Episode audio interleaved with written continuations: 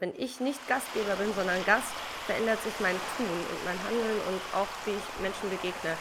Und das hat Kirche verlernt.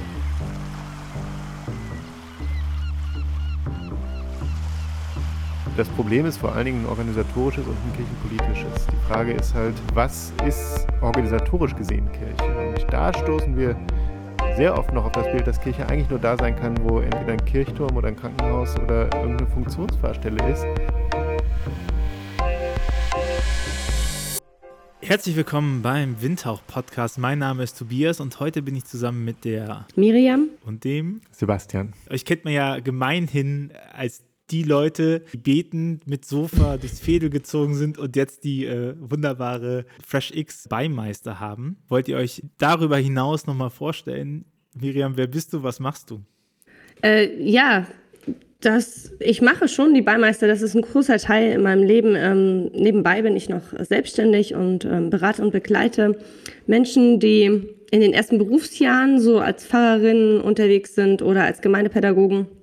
Das mache ich total gerne. Ich mache auch noch ganz viele andere Sachen, aber das ist so gerade mein Hauptverdienst und ich wohne in Köln. Das ist auch, glaube ich, wichtig. Und Sebastian, wer bist du, was machst du? Ich bin äh, neben den Beimeistern Pfarrer in Köln, äh, ganz normaler Gemeindepfarrer und äh, bin äh, dabei, äh, das, was wir bei den Beimeistern als ähm, neue Form erproben, äh, in die gemeindliche Realität zu übersetzen und dort anzuwenden. Und daneben bin ich ähm, Kölner inzwischen, würde ich sagen, komme eigentlich aus dem Ruhrgebiet und ähm, habe eine Familie und fühle mich wohl hier. Boah, jetzt hast du die Familie reingebracht jetzt. ich natürlich habe nichts dazu gesagt. Ich habe auch eine Familie. Ja, aber ich finde es gleichzeitig total wichtig, dass ich äh, nicht nur über meinen Job identifiziert werde, weil. Ähm, ja, ich finde das tatsächlich schwer. Ja. Macht unsere, äh, unsere Kirche schon genug, dass die, ähm, die Leute nur auf ihren Job reduzieren und das möchte ich eigentlich nicht dass äh, Pfarrer so ein Label ist, ja. was man abbekommt. Genau. Ich finde aber, wenn Frauen sagen, ich habe eine Familie, werden sie eher auf die Frau, also auf die Familie reduziert. Deswegen lasse ich es extra weg, weil ich immer denke, so, hey, ich sitze ja jetzt hier nicht deswegen da. Das stimmt. Da sind wir ja bei der äh, grundsätzlichen Frage von Authentizität, was ja immer wieder äh, gebracht wird, wenn gesagt wird, wie soll man sich präsentieren online oder sowas, dann kommt das immer. Und ich glaube, dass das Wichtigste daran ist, zu wissen, wie man wirken möchte. Und das kann man auch authentisch machen, auch mit Weglasssachen. So, Absolut. Also, Familie spielt jetzt bei mir in der Online-Präsentation wenig Rolle, weil sie jetzt auch diesem Kontext nichts zu suchen hat. Aber ich kann das verstehen, dass es eben manchmal eher sinnvoll ist, das zu sagen und manchmal es halt rausfällt. Wir sind auf jeden Fall ein rheinischer Podcast heute. Das gefällt mir als jemand, der in Bonn gewohnt ist, natürlich äh, sehr. Ähm, sind wir bei einem äh, Podcast, wo wir uns zusammen vom Ruach-Netzwerk und von der MIDI, der Arbeitsstelle für missionarische Kirchenentwicklung und diakonischer Profilbildung, ja stark damit beschäftigen, wie eine Kirche der Zukunft und eine Zukunft der Kirche aussieht, wie man im 21. Jahrhundert Evangelium verkündet. Und ihr habt vor schon langer Zeit, könnt ihr es ja gleich äh, spezifizieren, eine Fresh X gegründet, die innerhalb des evangelischen Bereiches, äh, ich sage es damit ihr es nicht sagen müsst, schon Vorzeigecharakter hat, die lange existiert und ähm, als eine der wenigen Projekte auch eine vitale, eigenständige Gemeinde fasst. Also eine Gruppe von Menschen, die sich explizit diesem Projekt zugehörig fühlt, nicht irgendwie von einer anderen Gemeinde so rüberschwappt oder so. Ne? Wollt ihr äh, ganz kurz erzählen, äh, was ihr da aufgebaut habt, wie das organisiert ist? Und zwar Stand jetzt, äh, was sind die Beimeister? Ich finde das total schwierig, die Frage, weil, ähm, also Stand jetzt ist wichtig, weil sich die Beimeister die ganze Zeit verändern.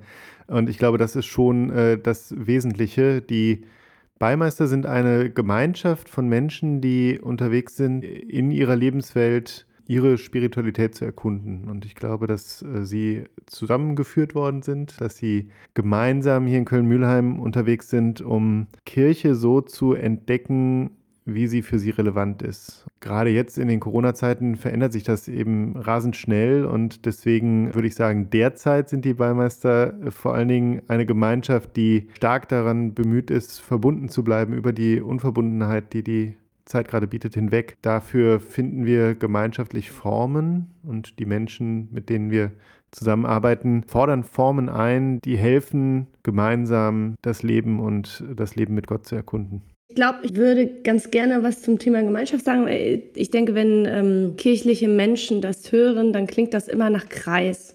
Also ich weiß nicht, wie es euch geht, aber ich habe immer, wenn Gemeinschaft gesagt wird, ist immer ein Kreis.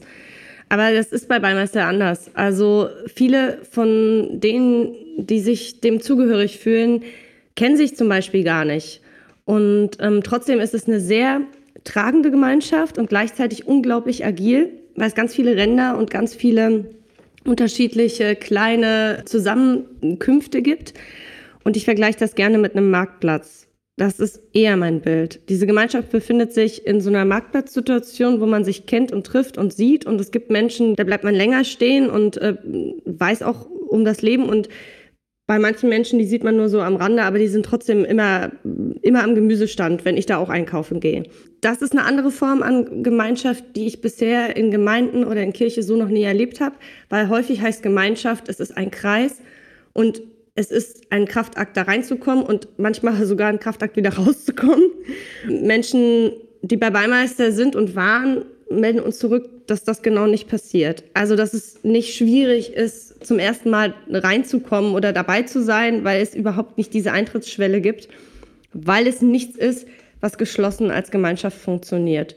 Das Besondere daran ist es tatsächlich, dass es sich trotzdem trägt und die Menschen sich untereinander auch tragen. Und vielleicht können wir erst ganz, ganz spät im Rückblick genau sagen, an welchen Parametern sich das festmacht, wie das gelingen kann. Ja, es gibt eigentlich keine richtige Passform, sondern die, die Menschen kommen hin und gestalten und formen mit und äh, finden da Gleichgesinnte, die das auch wollen. Und das gewinnt dadurch eine Gestalt, die aus so einer Schwarmintelligenz geprägt ist. Also das heißt, dass die Form, wie es hinterher aussieht, jedes einzelne Angebot, jedes einzelne Programm, das wir mit den Menschen gestalten, die, diese Form kann ganz anders sein als das, was wir ursprünglich geplant hatten. Also ich weiß noch, als Miriam und ich angefangen haben, wollten wir einen Kaffee aufmachen. Das ist es ganz und gar nicht geworden. Ja, es ist ganz anders geworden. Jeder will einen Kaffee aufmachen. Ja, auf jeden Bis Fall. Bis du an dem Kaffee arbeiten musst, dann weiß man, dass es echt eine dumme Idee ist. Ich würde es nie wieder wollen. Ja. Und jetzt seid ihr, jetzt seid ihr in der alten Änderungsschneiderei drin, ne? Ein recht kahler Raum eigentlich, wo ein Sofa drin steht, ein sehr schöner Tisch und eine exzellente Kaffeemaschine. Ja, das freut jetzt Sebastian sehr, dass du das sagst, die Kaffeemaschine, ja. Und das Sofa. Altar. Das Sofa und ist das Sofa. großartig. Das Sofa, das grün ist, habe ich gehört. Ja, das ist. Ja, aber der Raum ist gar nicht so entscheidend. Also wir merken jetzt natürlich, ähm, der ist sehr klein und äh, vieles geht da drinnen nicht. Und wir hatten aber auch schon da ganz dichte und krasse Momente, wobei sich nicht so sehr viel um den Raum dreht, würde ich sagen. Das ist schon ein Zentrum oder so eine Art Anlaufstelle, aber Beimeister ist nicht der Raum. Und wir sind im Fädel und in den Haushalten, würde ich sagen, so aktiv, genauso wie da, wo die Kaffeemaschine steht. Wir haben ja auch ohne den Raum angefangen. Also das heißt. Ich würde nie ein Projekt mit einem Raum anfangen, übrigens. Genau. Sage ich immer allen, die Schule. Niemals. Was die Kirche im Moment äh, an Schwierigkeiten hat, ihre Räume loszulassen, das ist bei uns eigentlich in die, in die Wiege gelegt. Ja. Also was ihr euch geschaffen habt, ist doch eigentlich ein Netzwerk mit Leuten, die prinzipiell an eurer Idee interessiert sind, bei euch stark regionalisiert, also in dem Fädel verhaftetes Netzwerk. Also ich habe das Konzept für meine Arbeit, wo ich von Digital First Gemeinde rede. So, das ist jetzt ein bisschen äh, Buzzword. Die Idee dahinter ist zu sagen, naja, überleg mal, wir leben ja eigentlich in einer Parochie. Das ist so unser ursprünglicher Begriff, sowohl von der, von der evangelischen Seite, die benutzen Parochie noch, und auch die Pfarrei auf katholischer Seite hat Parochie als Wurzel. Und Parochie heißt ja eigentlich in die Fremde gehen oder in der Fremde sein.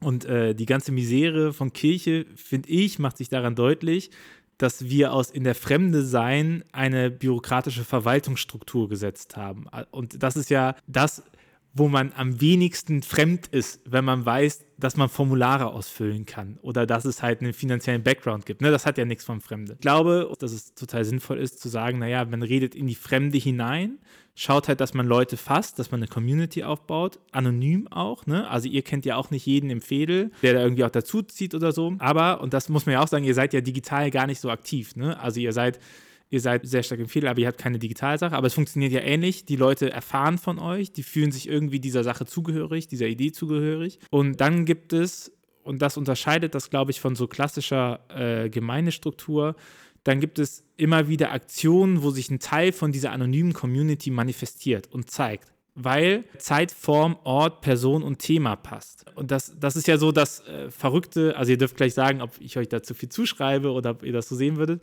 Ähm, während klassische Gemeindestruktur, überlegt mal, wenn die wachsen wollen und so, dann sagt man immer, wen haben wir und wie können wir davon mehr holen.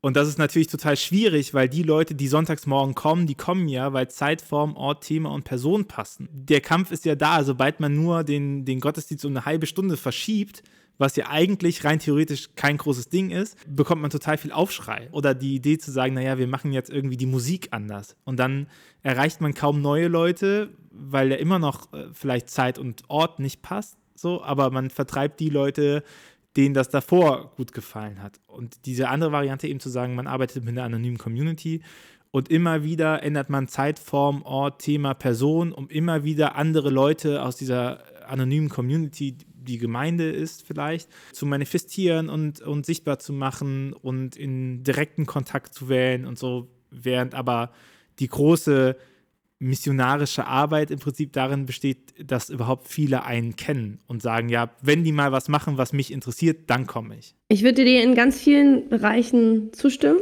Also Zeitform und Ort ist total das Thema. Ich sage immer, man muss wissen, wann die Leute in einem Fädel Armbrot essen und wenn ich diese Zeit weiß, dann kann ich halt nicht meine Angebote genau zu dieser Zeit anbieten. Oder ich muss halt anbieten, dass es bei mir Essen gibt. So, das ist so eine sehr ganz banale Sache. Wann gehen die zur Arbeit und so? Also sowas muss passen. Ähm, aber das Mindset dahinter ist für mich zumindest nochmal ein anderes, weil wir versuchen nicht die Dinge zu tun, weil wir Leute catchen wollen, sondern wir versuchen genau hinzuhören, was ist das Bedürfnis gerade in der Community, von der wir wissen. So. Und da sind wir sehr genau. Wir versuchen sehr bewusst das Viertel mitzugestalten und mit vielen Menschen in Kontakt zu kommen, jetzt egal, ob das Leute sind, die uns kennen oder nicht als Beimeister. Und darüber ergeben sich ganz viele Themen, die gerade hier dran sind oder Menschen, die uns das erzählen. Wenn das dran ist, dann versuchen wir daraus mit denen gemeinsam etwas zu gestalten. Plötzlich kommen dann neue Leute dazu wir haben jetzt selbst in der Corona-Zeit eigentlich fast bei jedem Format neue Menschen erreicht. Das ist nie ein Selbstzweck. Also die erste Frage ist nie, wie kommen wir an die Leute? Und manchmal im Team passiert uns das auch. Und dann gibt es mindestens immer einen, der sagt, stopp, ey, das ist nicht unsere Marschrichtung. Die Frage kann nicht sein, wie catch ich jetzt neue Leute? Das macht mir Angst, weil ich finde, das ist so, das hat was von Gewalt, Leute zu kriegen. Ja, kriegen ist das Wort. Ne? ne? Kriegen ist das Wort. Das erlebe ich nochmal bei uns anders. Faktisch passiert es, aber das Mindset dahinter ist ein anderes. Es ist ja auch kein Kriegen und Catchen und sowas, sondern ich würde sagen, das ist die eigenen Kompetenzen ziemlich gut verfügbar machen. Also die Leute kommen ja mhm. nicht zu euch, weil sie sagen, äh, ach ja, jetzt haben die mich so lange beackert und jetzt komme ich halt mal rüber, sondern die kommen mir dahin, weil sie sagen, ah ja, wenn ich da hinkomme, das hat einen Mehrwert für mich. Genau. Also die, ja, die Gemeinschaft ist der Output. Wir, was wir reingeben, sind Fragen. Das ist das Einzige, was wir reingeben. Wir geben kein Ziel rein, wir geben keine Form rein, sondern wir geben Fragen rein und aus diesen Fragen entstehen dann Dinge, die am Ende das formen, was Beimeister äh, phänotypisch ausmacht. Wenn ich das mit einer herkömmlichen Gemeindestruktur vergleiche, dann ist es halt so, dass ich eine Form vor Augen habe und mich frage, wie kriege ich die gefüllt mit Menschen? Und das ist überhaupt nicht unsere Absicht, sondern unsere Absicht ist, äh, die, die Menschen in ihrer Lebenswelt zu sammeln und daraus einen Mehrwert entstehen zu lassen, den sie aber selber mitbestimmen und bei uns kommt eben immer noch die Dimension nach oben mit rein. Dieser Mehrwert wird auch irgendwo reingelegt. Die, die Menschen finden nicht einfach zusammen, sondern die Menschen sind auch Teil eines großen Ganzen, das eben von, von Gott auch gewirkt wird. Das muss ja immer eine Relevanz haben in, in irgendetwas, was in einem anklingt. Und ich merke das selber, dass die normalen Strukturen, das liegt nicht nur an den Zeiten, sondern auch an den Fragestellen von parochialer Kirche, einfach eine Parallelentwurf zu meinem sonstigen Leben ist. Also die Inhalte und auch die Fragestellungen ähm, ist einfach ein Par Parallelentwurf. Und das liegt nicht daran, dass die Botschaft ein Parallelentwurf ist, das glaube ich ganz fest auf keinen Fall, ähm, sondern die Zuspitzung von Fragen zum Beispiel.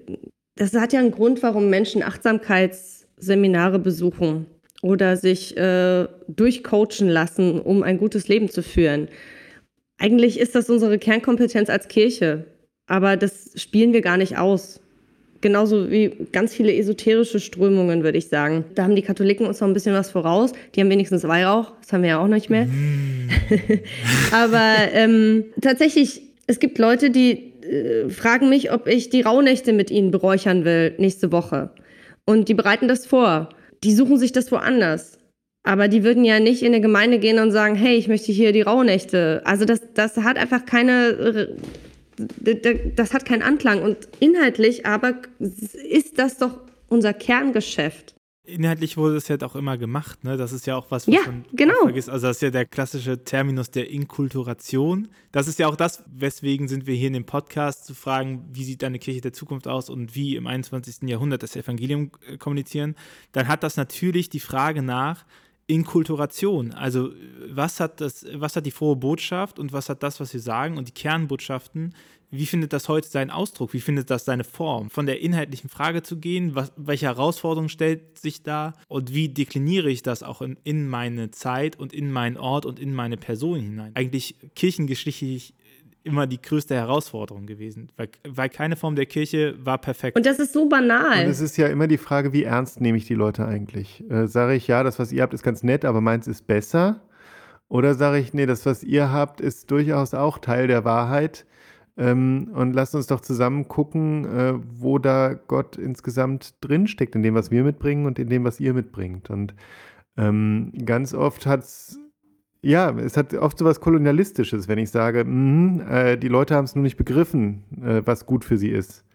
Nein, vielleicht haben wir einfach nicht begriffen, was nicht gut für die Menschen ist oder wo, wo wir einfach nicht gut an den Menschen dran sind. Es gibt noch eine dritte Variante, das ist das Jammern. Also das eine ist zu sagen, naja, wir haben was Besseres und ihr habt was Doofes. Das zweite ist zu sagen, okay, wir gehen mal in Dialog zusammen. Und das dritte ist zu sagen, ja, das, was die machen, das können wir eh nicht. Das ist so gemein. Wir haben das gar nicht, die Möglichkeit. Ja, wir haben keinen Rhein. Deswegen können wir nicht das Sofa an den wir Rhein haben, Wir haben keinen Rhein, wir haben kein Sofa. Äh, nimm mhm. zum Beispiel Predigt. Mhm. So klassisches Beispiel, finde ich, weil äh, die letzten zehn Jahre wurde immer wieder der Abgesang auf der Predigt gemacht, weil das Format ist zu lang und, äh, und das kann man nicht machen und darüber hört das niemand an und so. Und dann kommt auf einmal so eine Klitsche wie Worthaus hin und die sagt, dann, wisst ihr was?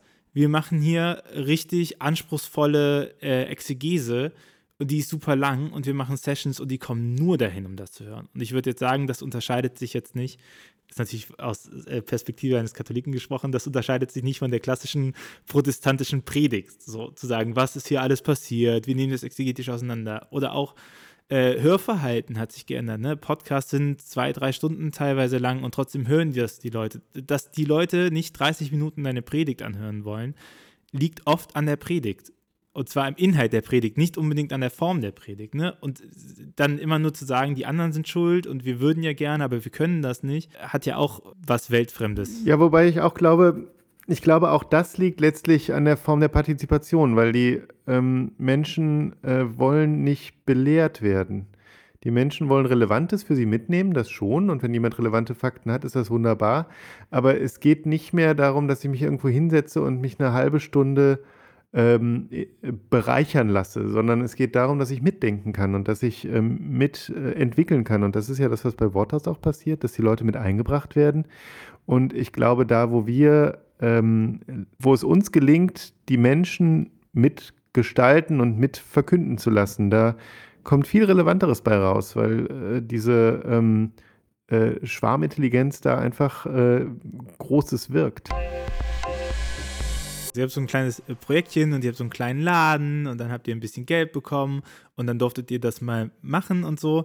Jetzt mal unter uns, was unterscheidet euch denn von einem Sozialraumprojekt? Also es gibt ja viele Sozialraumprojekte, die von Kirche finanziert sind, ne? wo, wo es ja ähnlich abläuft. Die sind dann bei den Menschen und da kann man machen, gut, man könnte sagen, ihr seid erfolgreicher, aber gibt es äh, etwa, wo ihr sagt, ja, ja, das, äh, wir sind schon eher Gemeinde als Sozialraum. Ich glaube, es gibt äh, sehr gute Sozialraumprojekte, auch innerhalb der Kirche. Und die sind auch sehr wichtig. Gerade da, wo es sozial größere Spannungen gibt, wo es viel Armut gibt, da, da ist ganz entscheidend.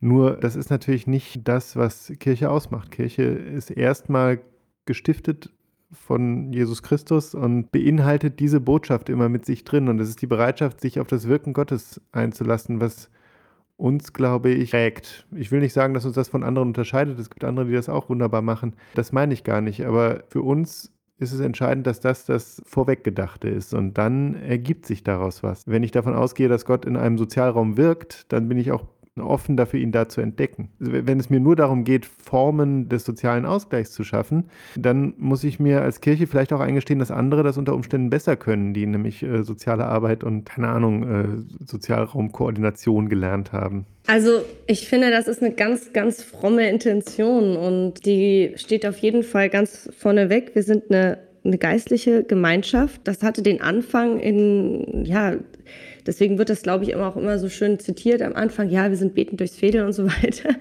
Wir sind eine geistliche Gemeinschaft und die ist gewachsen und an dem docken verschiedenste Menschen an. Und alles, was wir im Sozialraum tun, ist Verkündigung in irgendeiner Art und Weise, weil wir ganz klar haben, Gott wirkt halt schon da. Und das Spannende daran ist eigentlich zu sehen, wie und wo. Also wenn es um die Menschen geht, dann fragen wir, also versuchen wir zu entdecken, wo wirkt denn Gott schon in deinem Leben, obwohl sie das vielleicht für sie nicht, für sich nicht so definiert hätten. Und so ist das im Sozialraum auch. Und diese Dimension ist nie nur dabei, sondern sie ist immer intrinsisch mitgetragen. Es ist immer die Frage, wie wirkt Gott hier? Deswegen ist es auch eine Gemeinde geworden und weniger so ein ja so ein Projektchen, würde ich sagen. Und vielleicht ist das auch das Anstrengende für die Kirche, weil es jetzt natürlich auch einen Anspruch gibt. Was, wenn das funktioniert, wie können solche Gemeinschaften denn überleben? Wie überlebt ihr? Ich glaube, indem wir unfundamentalistisch von Gott reden. Da, wo so komische Diskussionen darüber entstehen, ob wir den Menschen, äh, ob wir der Kirche die Menschen wegnehmen oder so, da ist die Versuchung groß, uns in so eine äh, Fundamentalistenecke zu drängen und zu sagen, ja, die wollen ja auch nur bekehren und so. Das glaube ich nicht unser Punkt, weil wir, wir glauben, dass Gott wirkt so und wir glauben, äh, dass, und ich glaube, das kann ich für Miriam genauso sagen, ne, dass, dass es einfach zu wenig Orte gibt, an denen äh, selbstverständlich und unfundamentalistisch von Gott gesprochen wird, wo die Kirche das wieder lernt, stärker und selbstbewusster davon zu reden, dass eigentlich sie doch da einen Schatz hat, den sie nicht verstecken muss. Da könnte sie auch erfolgreicher werden, glaube ich, weil, weil es eine Rückbesinnung auf die. Glaube, das ist total wichtig, glaube ich, an der Stelle. Das funktioniert nur, das unfundamentalistisch von Gott reden, wenn wir selbst zu Gast sind. Ja. Und die Kirche ist immer Gastgeber. Und sie redet von Gott, aber eben in der Form eines Gastgebers. Und die anderen sind Gäste. Wenn ich aber ständig zu Gast bin, also bei den Leuten, zu Hause in einem öffentlichen Raum, dann ändert sich, wie ich von Gott spreche weil ich ein völlig anderes Setting habe. Wenn ich nicht Gastgeber bin, sondern Gast, verändert sich mein Tun und mein Handeln und auch wie ich Menschen begegne. Und das hat Kirche verlernt, ganz klar.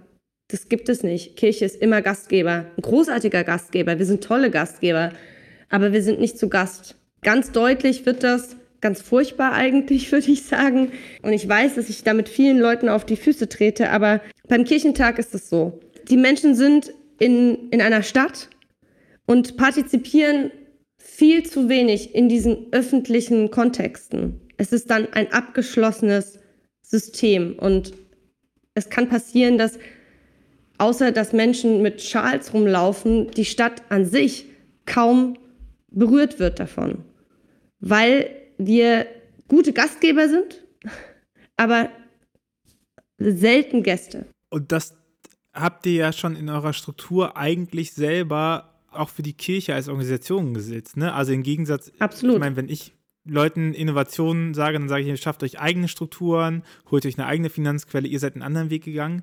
Ihr seid von Anfang an Teil äh, der örtlichen Ortsgemeinde gewesen, oder? Also organisatorisch. Ja, wir sind an die Gemeinde rangetreten und haben gesagt, äh, damals war ich hier noch nicht Pfarrer. Ähm, wir sind sogar an mehrere Gemeinden rangetreten mhm. und haben gesagt, hey, wir haben das und das vor.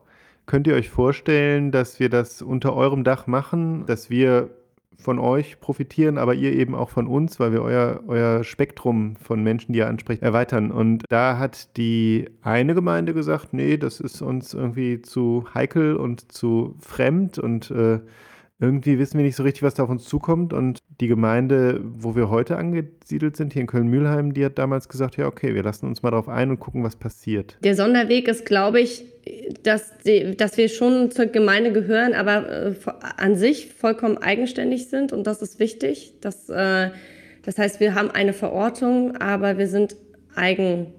Äh, wir sind nicht komplett, wir sind Teil davon, aber wir sind nicht die Gemeinde. Das ist ein Unterschied. Vielleicht ist das meine katholische Prägung oder so. Ne? Ich finde es bei diesen Projekten ja super spannend. Wie schaffst du denn neue Formen und neue Aufbrüche, ohne dass es die Kontinuität sprengt, ohne dass es so rausgeht, also ohne dass es halt ins Freikirchlertum geht. Zu sagen, man ist innerhalb des, der Bistümer oder der Landeskirche unterwegs, verpflichtet einen ja auch zu, zu einer gewissen Kontinuität in der Theologie. Das halte ich als Theologe für einen total wichtigen Maßstab. Nicht, um es den Leuten immer zu sagen, so, übrigens, ich bin Theologe, wir reden mal über Dogmatik, sondern um auch ähm, so Leitplanken zu setzen. Ne? Also zu sagen, keiner katholischerseits, äh, funktioniert es nicht, dass du Religionsfreiheit leugnest. Es funktioniert nicht, dass du Heiliges in anderen Religionen leugnest. Es funktioniert nicht, dass du die Menschenwürde angreifst, dass du, dass du äh, sagst, Christentum würde sich nicht nur im Nächstenliebe. So, also das sind ja Leitplanken, die gesetzt wird, nicht zu sagen, das gibt es in Freikirchen nicht, aber du ähm, baust ja auf eine, auf eine viel größere Kontinuität hin. Dann aber auf der anderen Seite zu sagen, okay, das funktioniert aber gar nicht. Also die, die, die sagen halt, naja, das ist ja nett, dass ihr bei uns irgendwie dabei sein wollt und auch landeskirchlich sein wollt und diesen Weg bewusst wählt und sich irgendwie da auch verbunden fühlt zu den Landeskirchen oder zu der evangelischen Gemeinschaft. Ihr hättet ja auch frei gründen können, theoretisch. Ne? Wie schätzt ihr so dieses, dieses Spannungsfeld ein für euch? Der Grund ist ja, dass wir angestrengt waren von dem, was Kirche anbietet.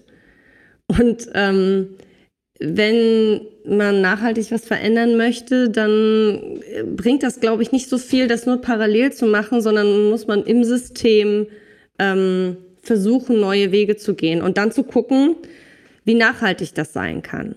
Das heißt, der Grund, warum wir angefangen haben, das auch innerhalb der Kirche zu machen, war ja, weil wir sagen, es gibt unfassbar viele Menschen, die von Kirche so nicht angesprochen werden, obwohl sie zumindest im Moment noch rein rechtlich Kirchensteuer zahlen und dabei sind. Die haben ein spirituelles Bedürfnis. Ähm, sie haben ein Bedürfnis auch nach Gemeinschaft und nach dem Evangelium und werden einfach nicht äh, angesprochen. Es sind auch nicht relevant für die Kirche. Also die, würde, die Kirche würde immer sagen, doch, doch, diese Menschen sind relevant, aber das sind sie nicht. Diese Menschen, die zwischen 25 und 45 sind, vielleicht keine, gerade keine Kinder haben, werden nicht bespielt. Und mir kann auch keiner sagen, dass sie eine große Relevanz in unserer Kirche haben. Denn man kann noch andocken, wenn man Kinder hat. Aber Singles oder Menschen, die freiberuflich viel unterwegs sind, die andere Zeitenstrukturen brauchen und so, die haben es ganz schwer, in so einer Parochialstruktur sich zurechtzufinden. Selbst wenn sie das wollten. Und dieser Ärger darüber, dass ich Menschen begleitet habe, die wirklich auch einen Hunger danach hatten und vielleicht sogar noch in der Kirche waren. Aber selbst, selbst die haben nichts gefunden. Und auch selbst ich in meinem privaten Leben habe nichts gefunden. Das war ein Ärger und ein Anstoß. Und, und deswegen war das wichtig, das innerhalb der Kirche zu machen. Das wäre einfacher gewesen, rauszugehen. Ja, wir haben uns, wir, ja, es war, es war eine sehr bewusste Entscheidung, es innerhalb genau. der Kirche zu machen. Für mich persönlich steckt auch die Entscheidung dahinter, Pfarrer zu werden. Äh, eben nicht, weil ich äh, das Amt so füllen will, wie ich es immer kennengelernt habe, sondern weil ich gesagt habe, ich möchte gerne Kirche für Menschen machen, für die die Kirche an Relevanz verloren hat. Weil ähm, wenn wir 4500 Gemeindeglieder bei uns haben, aber nur davon 300 erreichen pro Monat, dann haben die anderen, die anderen was falsch gemacht, sondern wir haben eigentlich unsere Pflicht verletzt. Und ähm, deswegen müssen wir uns innerhalb der Kirche auch viel stärker auf den Weg zu den Menschen hinmachen. Äh, ich glaube, die, die Probleme sind gar nicht so sehr theologisch. An allen Stellen können wir unsere Arbeit, glaube ich, wunderbar theologisch so begründen, dass es äh, völlig kompatibel mit dem ist, was in der Landeskirche an Glaubensgrundsätzen vorhanden ist. Das Problem ist vor allen Dingen ein organisatorisches und ein kirchenpolitisches. Die Frage ist halt, was ist organisatorisch gesehen Kirche? Und da stoßen wir sehr oft noch auf das Bild, dass Kirche eigentlich nur da sein kann, wo entweder ein Kirchturm oder ein Krankenhaus oder irgendeine Funktionsfahrstelle ist. Ähm, nicht aber äh, da, wo ähm, Evangelium gepredigt und Sakramente geteilt werden. Und da stoßen wir oft an Grenzen. Die einzige Lösung, die uns präsentiert wird, ist immer entweder, ja, äh, dann sucht euch doch einen Großspender. Und ich denke, ja, aber ich will der Kirche das Problem nicht nehmen. Entschuldigung, wir erreichen Menschen, die zahlen noch Kirchensteuer. Oder, ja, macht es doch so, dass alles ehrenamtlich läuft. Dann hat die Kirche halt auch kein Problem mehr, weil sie müsste niemanden mehr zahlen und die Ehrenamtler bezahlen dann am besten noch selber Kirchensteuer und für ein anderes Projekt, also für, für, für so eine Initiative wie wir. Oder, es sind noch zusätzlich. Oder als dritte Möglichkeit noch, äh, sucht euch eine Gemeinde, die dann all ihre ähm, äh, eigene Arbeit über Bord wirft und nur noch eure Sache macht. Aber dann geben wir ja auch wieder Leute auf. Genau, also gedacht ist es als Ergänzung auf jeden Fall. Und wir glauben, Kirche ist ergänzungswürdig. Wir sind auch ergänzungswürdig. Wir, es ist äh, nicht gut, wenn es nur noch Beimeister gäbe. Das ist gar nicht der Punkt. Parochialstrukturen sind ergänzungswürdig, genauso wie wir. Die Frage ist, sind diese Menschen, sind solche Strukturen der Kirche wert, sich zu investieren? Auch langfristig. Und wenn sie das mit Nein beantwortet, dann ist das so.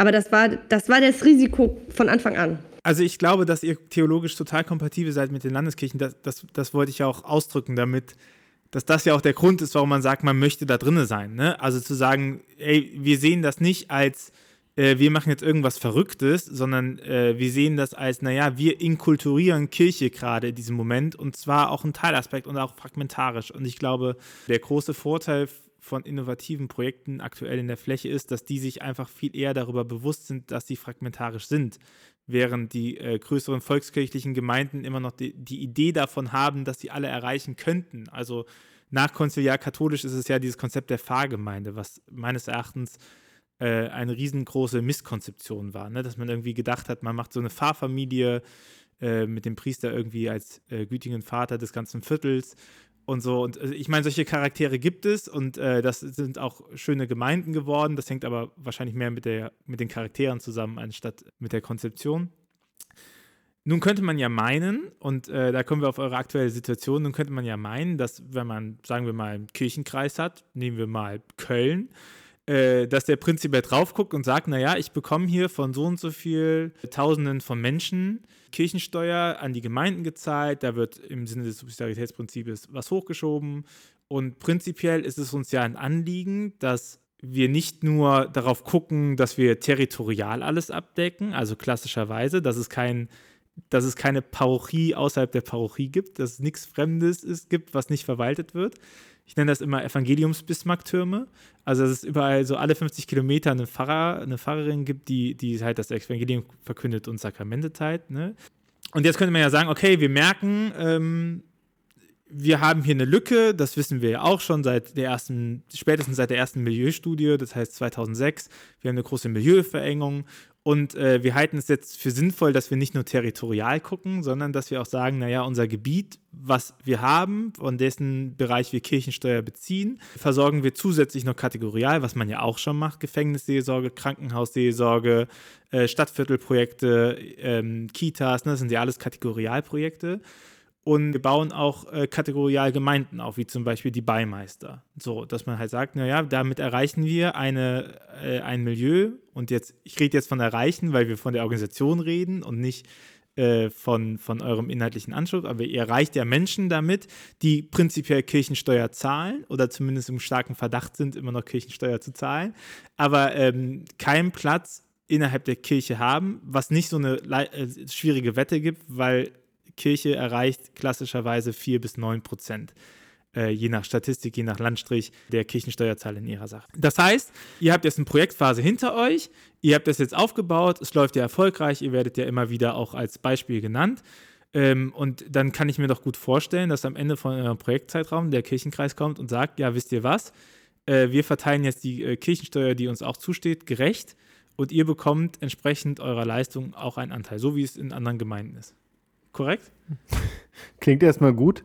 Ähm, passiert in der Form nicht. Ähm, das Problem ist ja, wir haben ja eigentlich zwei, zwei Zielrichtungen. Wir, wir verändern total viel für die Menschen, die wir in unserem ähm, Viertel ansprechen, äh, für die Beimeister selber. Aber wir verändern ja auch ganz viel in den kirchlichen Raum hinein. das Problem ist meiner Meinung nach, dass äh, diese Veränderungen zwar alle irgendwie toll finden, aber doch die eigene Arbeit dann näher ist. Und am Ende sind es die Gemeinden, die darüber entscheiden müssen, wie die Mittel in Kirchenkreisen und auf höheren Ebenen verteilt werden. Die Frage ist also, wie kann man die Gemeinden, die eigentlich mit ihrer Arbeit ganz zufrieden sind und die nur immer Angst haben, dass sie zu wenig Geld haben, um diese Arbeit so fortzuführen, wie kann man die davon überzeugen, etwas zu unterstützen, was der Kirche in der Breite dient? An der Stelle äh, ist es schwierig. Also ich halte fest, ihr, äh, ihr seid Kirchengemeinde, die keinen Zugriff auf Kirchensteuermittel habt, obwohl ihr mit Leuten in Kontakt seid, die Kirchensteuer zahlen. Ja, das äh, wird halt ungern gesagt, weil irgendwie gehören wir ja auch zur Gemeinde. Und die bekommt ja Kirchensteuermittel und die unterstützt uns auch ähm, allein durch die Freigabe äh, von, von Stunden von Sebastian, das ist so. Aber es gibt kein Konstrukt, das Initiativen wie uns möglich macht, in irgendeiner Weise an Geld, was schon fließt, zu partizipieren. Und das liegt daran, dass das immer alles nur Spenden oder ähm, kurzzeitige Förderungen sind für das sind dann immer so Auszeichnungen so für ein missionarisches Projekt. Und es ist auch ganz wichtig, dass dann immer Projekt ist, weil das ist ja irgendwas abgeschlossenes, aber dann ist es halt immer fertig. Und wir sind deswegen ein Problem, weil es uns zu lange gibt, weil es zu viele Menschen daran teilhaben und partizipieren. Und weil jetzt die Frage ist, was ist das denn jetzt? Und darauf gibt es in der evangelischen Kirche im Rheinland bisher keine Antwort. Es gibt jetzt halt Erprobungsräume, die gründen sich irgendwie, aber mit dem Ziel, dass sie sich selbst tragen oder dass der Kirchenkreis oder die Gemeinde das dann trägt. Nur dafür müsste der Kirchenkreis ein Problembewusstsein haben, dass sie eben nur drei bis fünf Prozent erreichen und dass es auch andere Menschen gibt, die erreicht werden wollen und die noch zahlen. Dieses Problembewusstsein gibt es so gar nicht. Aber da sind wir an einem super interessanten Punkt, weil wenn wir sagen, wir unterstützen Gründungen in der Kirche und das ist ja äh, Gott sei Dank in den letzten drei Jahren aufgebrochen und es gibt viele dieser Erprobungsräumsachen, es gibt äh, mehrere Innovationsfonds, ne? man kann immer noch darüber reden, wie, wie, wie effektiv die sind, aber äh, dieses Bewusstsein FreshX-Netzwerk hat ja massiv sich positioniert und gesagt, so guck mal, das ist eine sinnvolle Art und Weise, wie wir mit Gemeinden umgehen und die gründen könnten.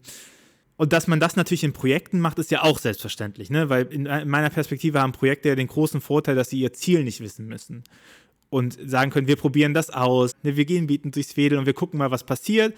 So, und äh, irgendwann kann ein Projekt nicht mehr ein Projekt sein. Irgendwann ist man ja an dem Punkt, wo man sagt, okay, wir können natürlich weiterhin sagen, wir hören auf die Bedürfnisse und wir machen andere Aktionen, aber Beimeister wäre nicht mehr Beimeister, wenn sie den Raum wechseln so, also wenn die ihren, ihren Status, das ist jetzt von mir gesprochen, ich äh, darf gerne protestieren, äh, wenn, wenn Beimeister jetzt sagt, naja, wir machen jetzt daraus ein Chorprojekt oder sowas. Also ihr beide habt bestimmt die Agilität, das zu setzen, aber die Leute finden ja Beimeister gut, weil es eben diese Nichtformform hat und oder weil es diese Art und Weise hat der Fragen. Ne? Und damit ist ja eigentlich so der Projektauftrag ein Stück weit abgeschlossen. Die Gemeinde darf sich weiterentwickeln, aber ihr habt euch ja selber Leitplanken gesetzt, ähm, wie, wie Beimeister aussieht. Und wenn man das jetzt grob verändern würde, dann wäre es wahrscheinlich nicht mehr Beimeister, dann wäre es trotzdem ein cooles Projekt, aber vielleicht nicht mehr Beimeister oder das, was die Leute Mund-zu-Mund propagandamäßig sagen.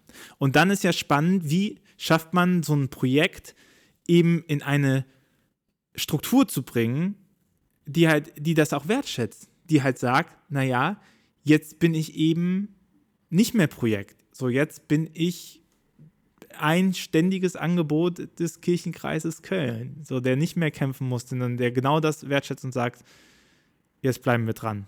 Ja, man muss sagen, wir haben es ein bisschen, ich weiß nicht, das ist vielleicht jetzt sehr aus dem Nähkästchen, aber wir haben es ein bisschen verkackt, würde ich sagen, an der Stelle, dass wir gesagt haben, unser Angebot für die Kirche ist, dass wir erproben, wie Spiritualität, Glaubensvermittlung und neue Formen langfristig mit einem Milieu, was sie sonst nicht bespielen, aussehen kann. Und das würden wir gerne erproben und entwickeln. Das Ding ist, das interessiert keinen. Also das war eben nicht der Punkt, wofür wir langfristige Finanzierung kriegen. Das war ein Versuch. Anscheinend gibt es im Moment noch nicht genug Schmerz, dass Menschen abwandern, als dass man sie mit anderen Formen langfristig äh, für die Kirche oder für das Evangelium gewinnen will. Also gehen wir diesen Weg, dass wir sagen, wir erproben diesen Spiritualitätszugang, weil wir haben den großen Vorteil eben, wir müssen uns nicht mehr gründen. Wir müssen auch nicht darum kämpfen, dass Menschen mit uns in Kontakt kommen. Wir müssen auch nicht dafür kämpfen, dass Menschen, die sonst nichts mit Kirche zu tun haben, mit uns Kontakt. Das haben wir alles durch. Wir können da einen Weg gehen. Aber dafür ist die Kirche tatsächlich nicht, also das ist ja so ein übergeordnetes Ziel. Ah, wir haben ein Labor, das entwickelt Sachen, die gibt es so bei uns noch nicht. Das würden wir fördern. Und da haben wir ein klares Nein bekommen, das wird nicht gefördert. Eine Sache verstehe ich nicht. Und zwar, dass man jetzt sagt, okay, man, wir wollen das nicht nochmal fördern, bla bla bla, okay. Äh, kann ich verstehen, wenn man, weil wenn wir jetzt, wenn wir das halt äh, weiter denken, dann ist es natürlich klar, ihr seid ja jetzt nicht mehr in der Kategorie innovativ, sondern die, die wichtige Frage in eurem Projekt ist ja, wie schafft man Kontinuität? Es geht nicht mehr darum, äh, da groß was Neues zu entwickeln und Neues zu entdecken, sondern es geht darum, äh, wie kann Beimeister auch eine Form, eine gängige Form von Gemeinde werden und wie kann man eine, eine Struktur schaffen, die es auch in anderen Kirchenkreisen, in anderen Bistümern, Vereinen etc. ermöglicht, dass Initiativen wie Beimeister eben vollwertiges Gemeinde äh, Organisationsmitglied ist.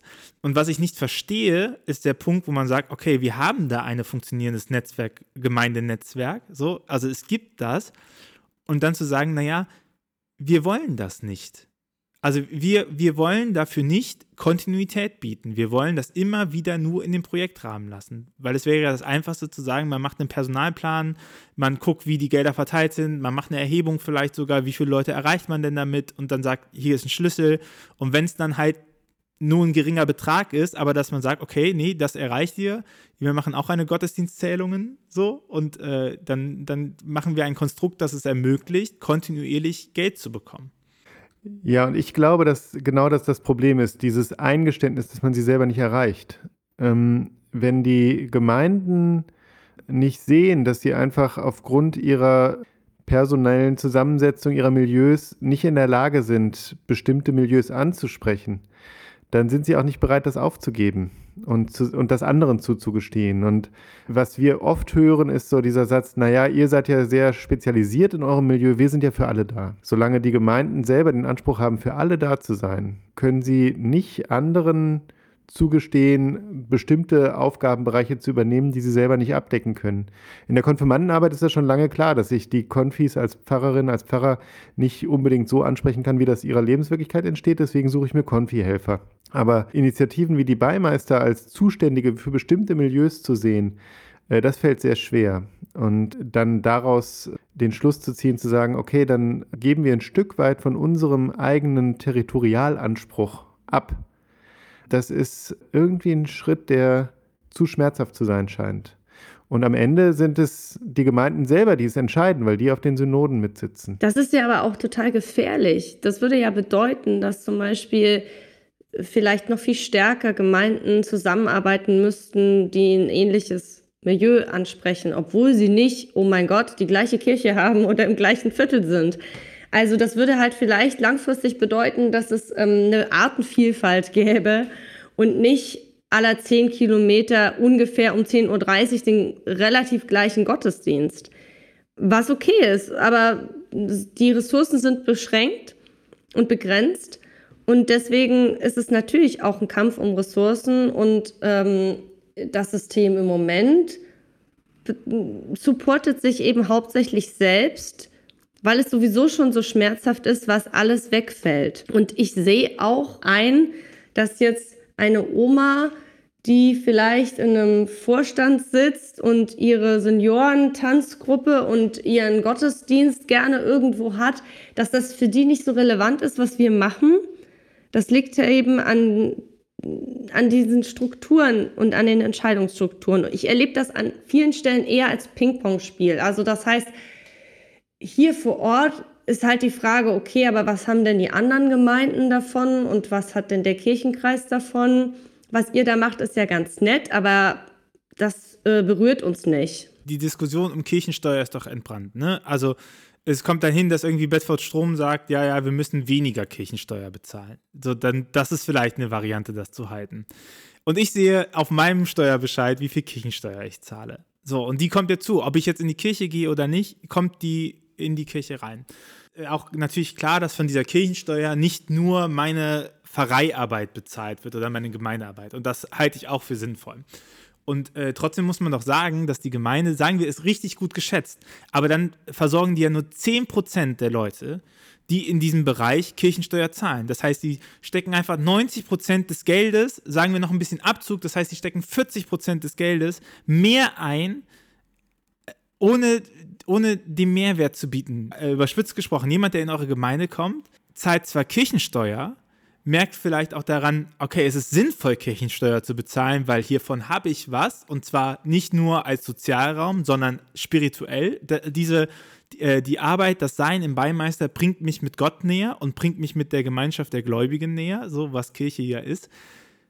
Aber ich zahle diesen Beitrag überhaupt gar nicht dafür. Und euer Anliegen wird ja damit torpediert, weil ihr ja davor gesagt habt, naja, wir wollen ja explizit Teil dieser Kirche sein, weil wir explizit Teil dieser Kirche sind.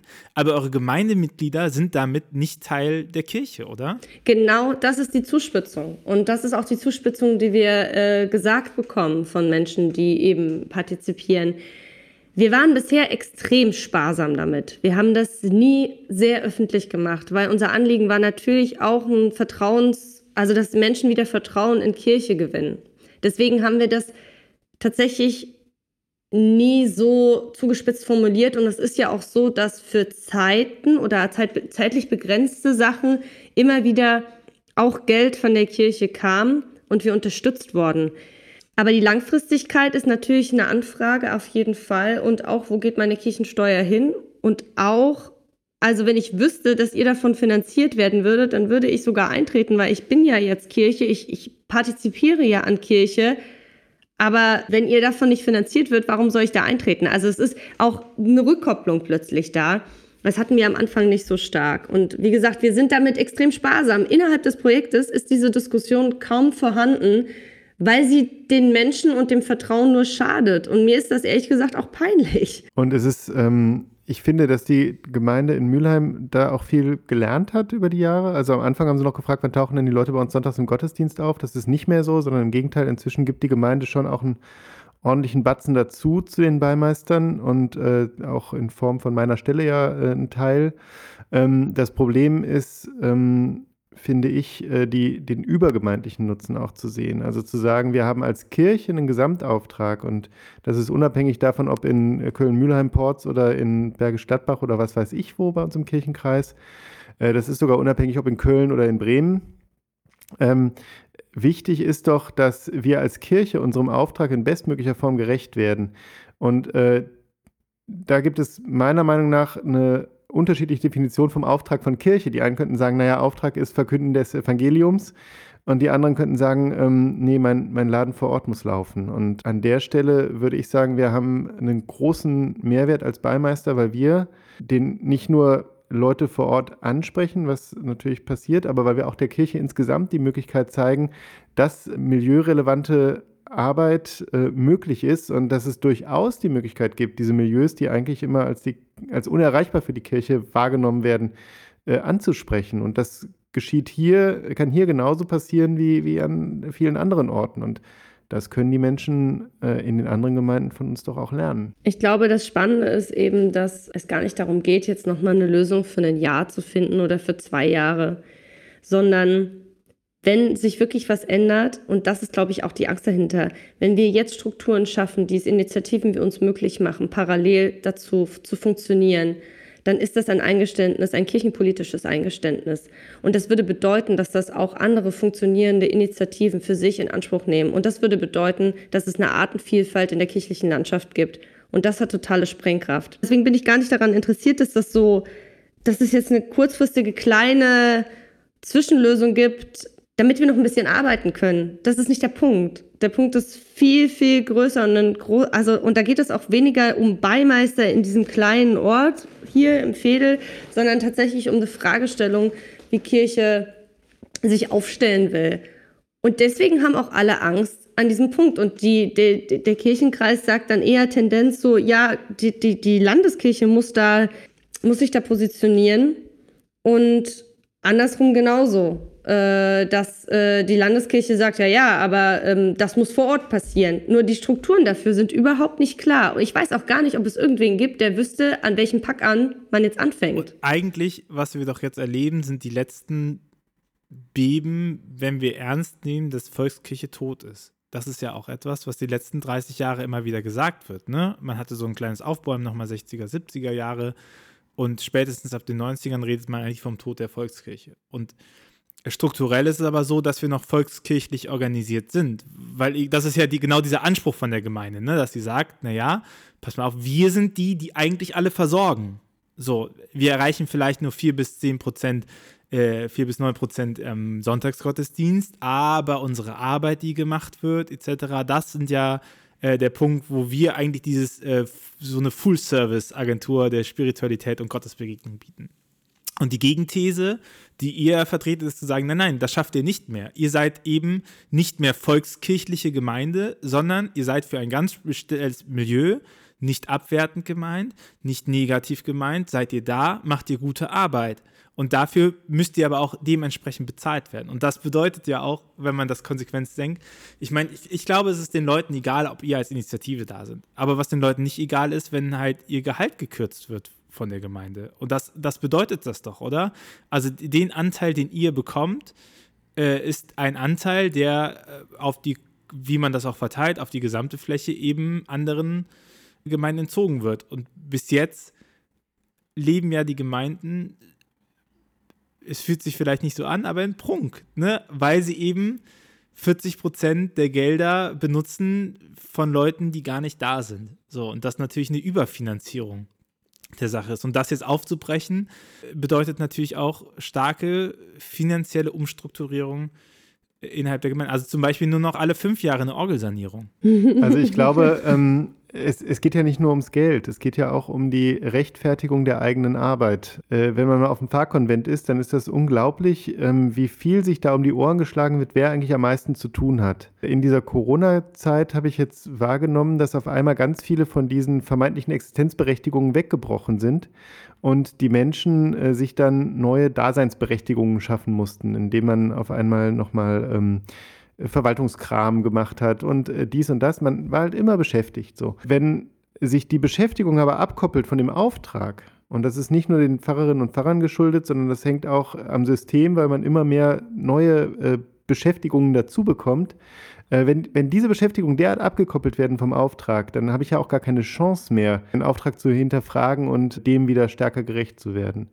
Und wenn man aber wie wir die Freiheit hat, erstmal vom Auftrag aus zu denken und dann zu entwickeln, dann entwickelt sich natürlich eine ganz andere Relevanz der Arbeit. Und äh, die Parochie hat es verlernt, meiner Meinung nach, äh, ihre Relevanz an ihrem Auftrag zu messen. Und konkret für euer Projekt bedeutet das, in einem halben Jahr, Stand jetzt, gibt es euch nicht mehr. In einem Jahr, genau. Die, Finanzi ja, die Finanzierung geht jetzt noch ein Jahr. Und ähm, Danach gibt es keine strukturelle und aber auch keine finanzielle Perspektive. Letztlich äh, haben wir äh, Zuschüsse bekommen von der Landeskirche, was großartig ist, wofür wir auch echt dankbar sind, die aber eben nur für zwei Jahre liefen als Überbrückung. Und bis dahin muss eine neue Lösung gefunden werden. Und solange jetzt die Zuständigkeiten hin und her geschoben werden zwischen Kirchenkreis und Gemeinde und Landeskirche und alle sagen, ja, wir sind nicht zuständig, oder beziehungsweise. Aber gutes Projekt. Ja, genau. Also die Gemeinde, die, die gibt, die, die Gemeinde gibt schon ordentlich dazu, aber die ähm, Kirchenkreis und Landeskirche schieben sich da ein Stück weit die Zuständigkeiten hin und her. Ähm, weil es eben strukturell auch erstmal nicht vorgesehen ist. Also die können das auch ruhigen Gewissens machen erstmal, weil es in der Struktur nicht drin ist. Aber äh, diese Struktur darf eben nicht hinterfragt werden. Und solange das nicht passiert, wird es uns weiter nicht geben. Jetzt gibt es Innovationsfonds, es gibt äh, auch den Willen zur Innovation, aber die Angst, dass das etwas Langfristiges ist, was das System ähm, in Frage stellt, die ist extrem hoch. Und damit machen wir uns natürlich auch wahnsinnig unbeliebt. Ähm, das ist ja jetzt auch nicht schön. ich will auch niemandem eine Stelle kosten. Das ist auch nichts Persönliches. Aber die Frage ist halt, wenn ich Sachen fördere, auch um Sachen auszuprobieren, im Hinterkopf aber immer habe, die müssen dann zurückgeführt werden in das bestehende System. Ja, dann ist Innovation eben, ne? Aber das ist ja total das Verrückte bei euch. Das Verrückte an eurer ganzen Situation ist ja, dass ihr ja von Anfang an gesagt habt, wir stehen nicht neben dem System. Genau. Also wenn ihr euch, ich, ich würde meine Hand dafür ins Feuer legen, wenn ihr sagt, wir machen hier einfach einen Verein auf und ja, wir sammeln absolut. hier Spenden und wir gehen raus, ihr würdet euch ja locker Mhm. finanzieren. Diesen Anspruch am Anfang zu haben, auf Gottes Wirken zu vertrauen und zeigen, dass Kirche gut zu Gast sein kann und dass das als Haltung innerhalb der Kirche wert ist. Das wollen wir in Kirche hineintragen. Wir wollen gar nicht ein soziales Projekt sein. Wir wollen gar nicht uns irgendwie durchfinanzieren, sondern wir wollen zeigen, dass Kirche immer noch heute Relevanz hat. Ne, Es ist ja gar nicht so, dass ihr ein externes Projekt seid und sagt so, ach Mist, jetzt läuft uns die Finanzierung aus, jetzt wollen wir irgendwie mal Finanzierung, bitte Landeskirche, bitte so. Ne, Sondern ihr seid ja von Tag minus eins an Kirchengemeinden herangetreten und gesagt, wir machen das nur mit euch. Wir, wir sind, also wir wollen Kirchestruktur sein. Wir sind nicht außenstehend. Wir sind, äh, wir sind Teil von dem Ganzen und wir verstehen uns auch als das. ne? Das ist nicht, ja nicht so, dass ihr jetzt freie Radikale seid, die jetzt Angst haben um ihre Existenz und dann versuchen jetzt Geld zu finden. Nee, gar nicht. Das war aber auch das Mindeste, was wir sein wollten. Wir wollten eben kein Zulieferer sein. Ne? Als die Presbyterinnen und Presbyter uns am Anfang gefragt haben, wann tauchen denn die Leute im Gottesdienst auf, da haben wir gesagt, das wird nicht passieren. Das ist nicht das Ziel. Das Ziel ist es, gleichwertig Kirche zu sein. Und gleichwertig Kirche sind wir nicht. In dem äh, Synodalbeschluss stand auch der Passus drin, dass die ähm, Initiativen einen Platz auf der Synode, Synode kriegen können, zum Beispiel. Äh, das ist bis heute nicht passiert. In England ist das selbstverständlich, dass die kleinen Initiativen gleichberechtigte Plätze auf den Synoden haben. Das ist einfach nicht vorgesehen, dass wir ähm, vollwertig Kirche sind. Und äh, Miriam hat das irgendwann auf den Punkt gebracht mit dem Hashtag, das ist auch Kirche.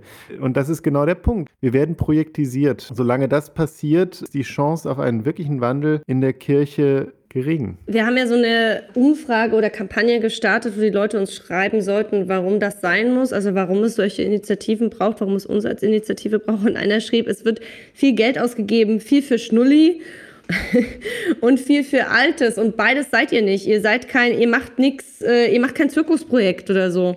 Aber ihr seid auch keine alte Parochialstruktur und ihr macht Kirche für Leute, die halt noch da sind, so.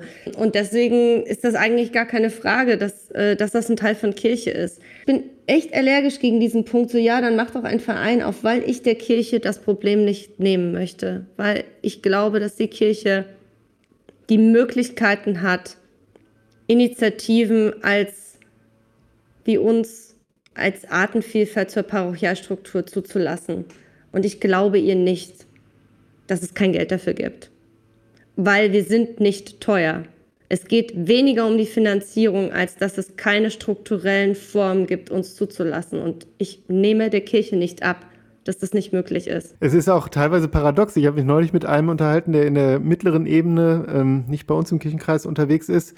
Äh, und der meinte ja, im Prinzip würde ich euch raten, fordert doch die Leute auf, aus der Kirche auszutreten für die Zeit, in der sie bei den Beimeistern sind und hinterher dann wieder einzutreten. Und das ist ja auf so vielen Ebenen paradox. Also einerseits soll ich als rheinischer Pfarrer die Leute auffordern, aus der Kirche auszutreten. Andererseits äh, sollen die Beimeister dann bitte nur auf Zeit sein, bis die Leute endlich wieder in den Schoß der Kirche zurückkehren. Also ähm, äh, es findet nicht zusammen. Natürlich ist es ja auch total legitim, dass jede Gemeinde einen Teil ihrer Finanzen auch äh, selber stemmt und selber rekurriert noch. Ne? Also es gibt ja Kollekten, die sind ja bei euch noch mal stärker diakonisch, aber ich habe mir sagen lassen, der Trend geht auch zu laufenden Kosten innerhalb der Kirche, wie es bei den Katholiken üblich ist, außer an äh, bestimmten Sonntagen oder so. Oder wenn man mal was Besonderes hat. Das ist ja gar nicht das Problem. Und zu sagen, es gibt ja auch Leute von den Beimeistern, dass sie die Sachen mitorganisieren und so. Das, es geht meines Erachtens ja gar nicht um das Geld, sondern es geht um die strukturelle Frage, ob ihr abhängig seid oder ob ihr eigenständig agieren dürft innerhalb des Kirchen. Ob ihr wahrgenommen werdet als etwas, was wie so ein Jugendkeller ist. So, wir haben hier so zwei Sozialarbeiter reingestellt und wir überlegen uns, ob wir den Jugendkeller noch behalten. Oder ob ihr sogar ein Stück weit den, den, den Sprung schafft und sagen, naja, wir sind noch nicht mal mehr von einer Gemeinde abhängig, sondern wir sind halt selber Gemeinde. Ne? Oder also wir sind selber mit allen Vor- und Nachteilen einer Gemeinde, Gemeinde innerhalb dieses Kirchenkreises. Na, es wird, glaube ich, schon äh, Thema auf den kommenden Landessynoden auch sein müssen, äh, im innerkirchlichen und im theologischen Ausschuss auch. Nur das sind natürlich sehr langsam malende Mühlen und äh, für uns wird das zu spät sein. Wenn sich da jetzt wirklich was verändert, dann ist es so, dass wir das vielleicht anstoßen können, hoffentlich, aber dass äh, wahrscheinlich andere dann mittelfristig davon profitieren werden. Ähm, da sind wir halt an der Stelle jetzt die Ersten, denen es an den Kragen geht. Die hätten eigentlich, also eigentlich hätte mit der Idee, solche Innovationen zu fördern, schon ein, Kirche macht ja gerne Arbeitskreise. Ich weiß nicht, vielleicht gibt es den auch und ich weiß noch nichts davon, aber es hätte schon einen Arbeitskreis geben müssen äh, von äh, Kirchenrechtlern, die vorbereiten, was passiert, wie es jetzt passiert. Also die Strukturen vorbereiten dafür. Ich weiß, dass es da Menschen gibt, die sich darüber Gedanken machen, aber es ist noch nicht bis zu mir durchgedrungen, wie weit das jetzt gediegen ist. Und deswegen können sich das Problem auch alle vom Hals halten. Deswegen kann der Kirchenkreis sagen, ja, aber das ist ein landeskirchliches Projekt, weil die schwenkt immer mit der Beimeisterfahne und deswegen kann die Landeskirche sagen, ja, aber es gehört in die Gemeinde und in den Kirchenkreis. Die schwenken, äh, die sollten mit der Fahne schwenken. Aber seid halt auch die Ersten, die an diesem Punkt gelangt sind, oder? Wir waren aber auch die Ersten, die angefangen haben, zumindest hier in unserer Region. Von daher. Ja, ich meine, man muss es immer gemessen an Jesus sehen. Der ist ja auch gekreuzigt worden, ne? Also das ist, weil.